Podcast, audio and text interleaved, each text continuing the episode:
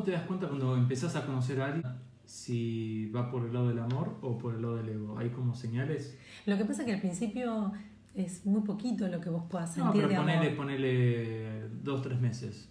Dos, tres meses, donde más o menos tenés una idea de la persona. Dos, tres meses. Lo que pasa es que cuando una persona empieza a decir cosas y después las pone en acción, vos te das cuenta cuál es el interés de compartir con vos. Un interés porque si le estás contando algún proyecto personal se alegra por vos, porque suponete, ahora yo recibo muchas, eh, muchas consultas de jóvenes, ¿no? De 27 años. Y ahora los jóvenes estilan mucho irse de viaje. Y vos te das cuenta cuando sus parejas se alegran, aunque se vayan tres meses afuera, confiando en que el amor de ellos va a ser tan importante que va a estar bueno que el otro se vaya tres meses, porque van a seguir conectados desde cariño. Entonces, o si no, otras parejas que lo que hacen es tironear y empezar a armar toda una suerte de, de sinsabores y de peleas. ¿Por qué? Porque lo que quieren es que el otro se quede al lado de ellos. Igual a frustración, porque el que pensaba irse tres meses afuera a hacer una experiencia de vida se tiene que quedar por su pareja, empieza a sumar frustración y empieza a sumar resentimiento con su pareja. Entonces es muy importante que tengamos este concepto de que en una pareja donde hay verdadero amor, por supuesto que hay individualidad, pero tiene que haber el menor ego posible. Tenemos que disminuir nuestra mirada egoica lo más posible. Siempre va a haber algo, porque somos seres en algún punto caprichosos y que buscamos hoy por hoy más que nunca eh, la autosatisfacción. Entonces la autosatisfacción en, en realidad es quiero darme lo que necesito. Y bueno, en ese quiero darme lo que necesito, si tengo ganas de ver al muchacho con el que estoy saliendo, lo voy a llamar y si no viene, le voy a hacer un escándalo. O la próxima vez que él me invite, le voy a decir que no. ¿Por qué? Porque lo que estoy haciendo es interponiendo mi ego a darme cuenta que si el otro no está pudiendo verme y hay muy buena energía entre ambos, es por alguna razón. Eh, cuando de vuelta se están empezando a conocer, dos, tres meses, ponele. Y esta, esta fue una consulta que tuve. De la, la mujer dice, bueno, eh, ¿cómo es este hombre? Este hombre tiene tales y tales características y no va a cambiar, es así. Ujú. Tiene estos límites, estos espacios en su vida, no los va a cambiar, no los va a negociar. Esto es así, no va a cambiar. Entonces ella acepta que eso no va a cambiar. Y después, bueno, esa pareja rompió, ¿no? El hombre decidió ir por otro camino, lo que fuera. Y ella se quedó con una sensación de decir, a ver, si el hombre eh, dice, bueno, esto no va a cambiar, y yo acepto eso, en algún punto me estoy sobreadaptando, porque lo que él quiere no es lo que yo quiero. Entonces, eh, la, la pregunta que ella hacía era, ¿estoy siendo genuina al aceptar a un hombre que no va a cambiar cuando no es lo que yo estoy queriendo? ¿O qué es lo que estoy queriendo yo? Bueno. Entra en todo ese de Sí, malambo mental. Bueno, eh, tu pregunta tiene un montón de respuestas porque tiene que ver con, con casos de esa misma de esa misma pregunta que se pueden derivar y vamos a abarcarlos todos porque es muy interesante. A ver, primero, siempre dijimos que el hombre en algún momento manifiesta exactamente cuál es su interés cuando lo conocemos. Hay algún momento de las dos, tres primeras charlas donde el hombre dice, por ejemplo, bueno, yo no estoy para estar de novio. Yo les pido a la mujer por favor que registren lo que está diciendo ese hombre, porque es exactamente lo que le está pasando con vos, que él no quiere estar de novio. Eh, puede decirte, bueno, pero yo hijos no quiero, ¿eh?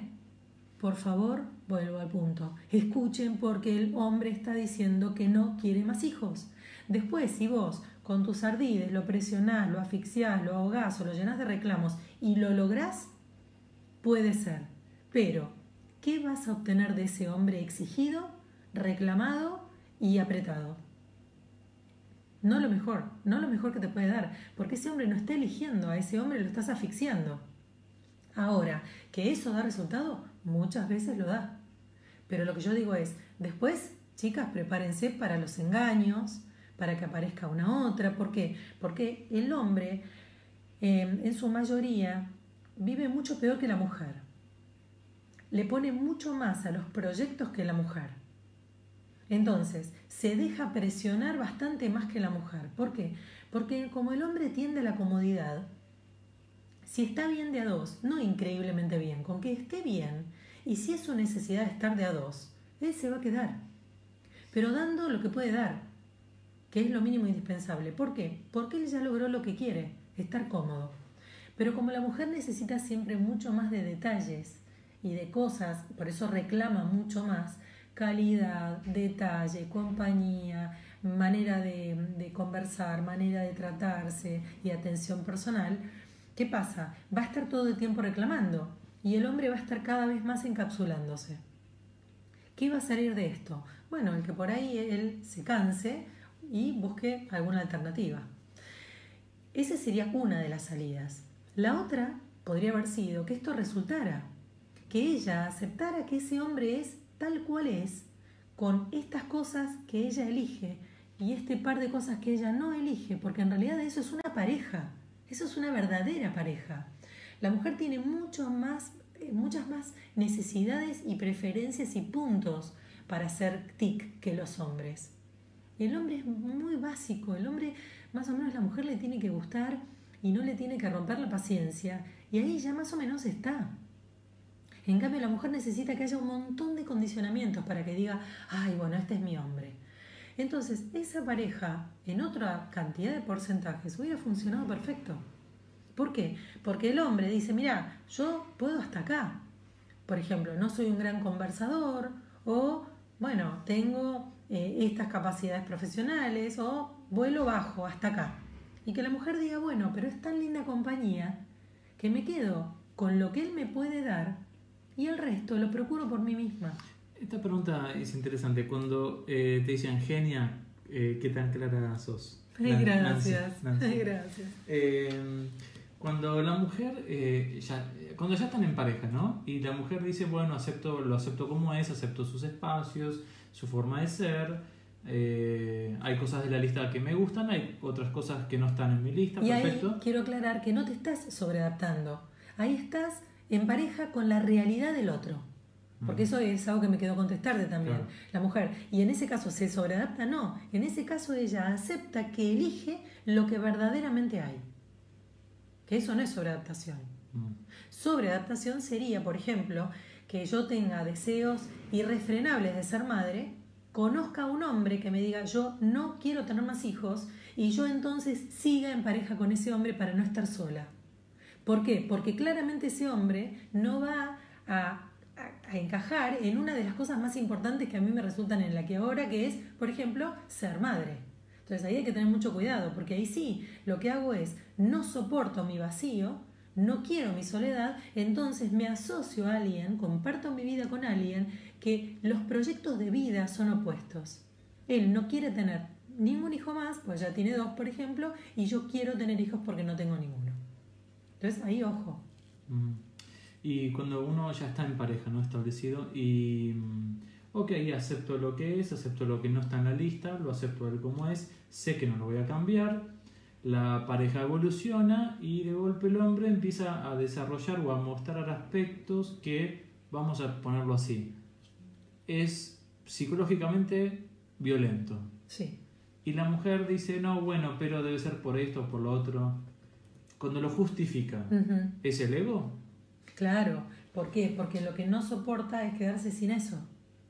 Entonces va a empezar a justificar, ¿para qué? Para no quedarse sola. Pero ¿quién se queda solo? El ego.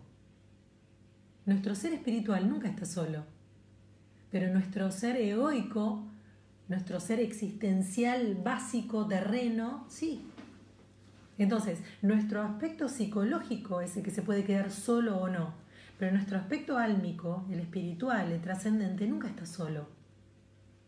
Cuando vos meditas con una persona eh, y la sacás del estado de realidad, que es el estado de frecuencia beta en el que estamos hablando y escuchando todos en este momento, vos podés contestar a mi pregunta a lo que a vos te parece. En cambio, si yo te hago entrar en estado meditativo y entrar en alfa, tu respuesta es totalmente opuesta a la que me habías dicho cuando comenzó la consulta. Y la gente dice, ¿cómo puede ser? Cuando ¿Qué, ¿Qué significa totalmente opuesta? totalmente puesta. Si yo te decía, bueno, ¿vos crees que Federico es el amor de tu vida? Sí. Me dicen, bueno, vamos a meditar. Ok.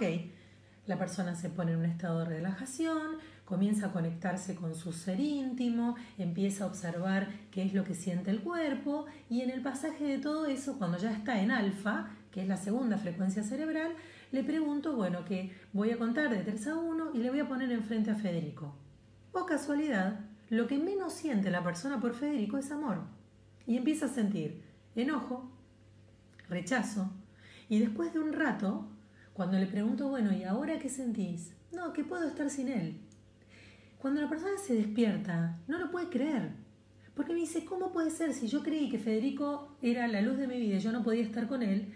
Íntimamente respondí que me da lo mismo. Porque la que respondió en el estado de conciencia expandida, en esa frecuencia alfa, es tu ser álmico, tu verdadero saber profundo. En cambio, el que me contestó cuando estábamos charlando era el ego de esa persona. Claro, el ego dice, no, sí, sí, yo lo amo, pero lo amo por miles de intereses, porque no quiero estar sola, porque me conviene en el grupo de amigos que compartimos estar con él y decir que estoy acompañada, porque no soporto ir a un casamiento todo el tiempo sola y que me digan, che, ¿y vos estás en pareja? No, estoy sola hace tres años. Entonces, muchas veces, o porque vivo con Federico y me es más cómodo estar con él, porque si no, no sé qué hacer de mi vida. Entonces, los intereses del ego también condicionan muchísimo la elección de pareja que hay en el aquí y ahora. Que si vos los tenés en tu conciencia profunda y lo seguís eligiendo, está perfecto, pero no te engañes. Las personas se quieren engañar a sí mismas para creer, pero en realidad en el fondo de su sentir saben por qué están compartiendo con esta otra persona.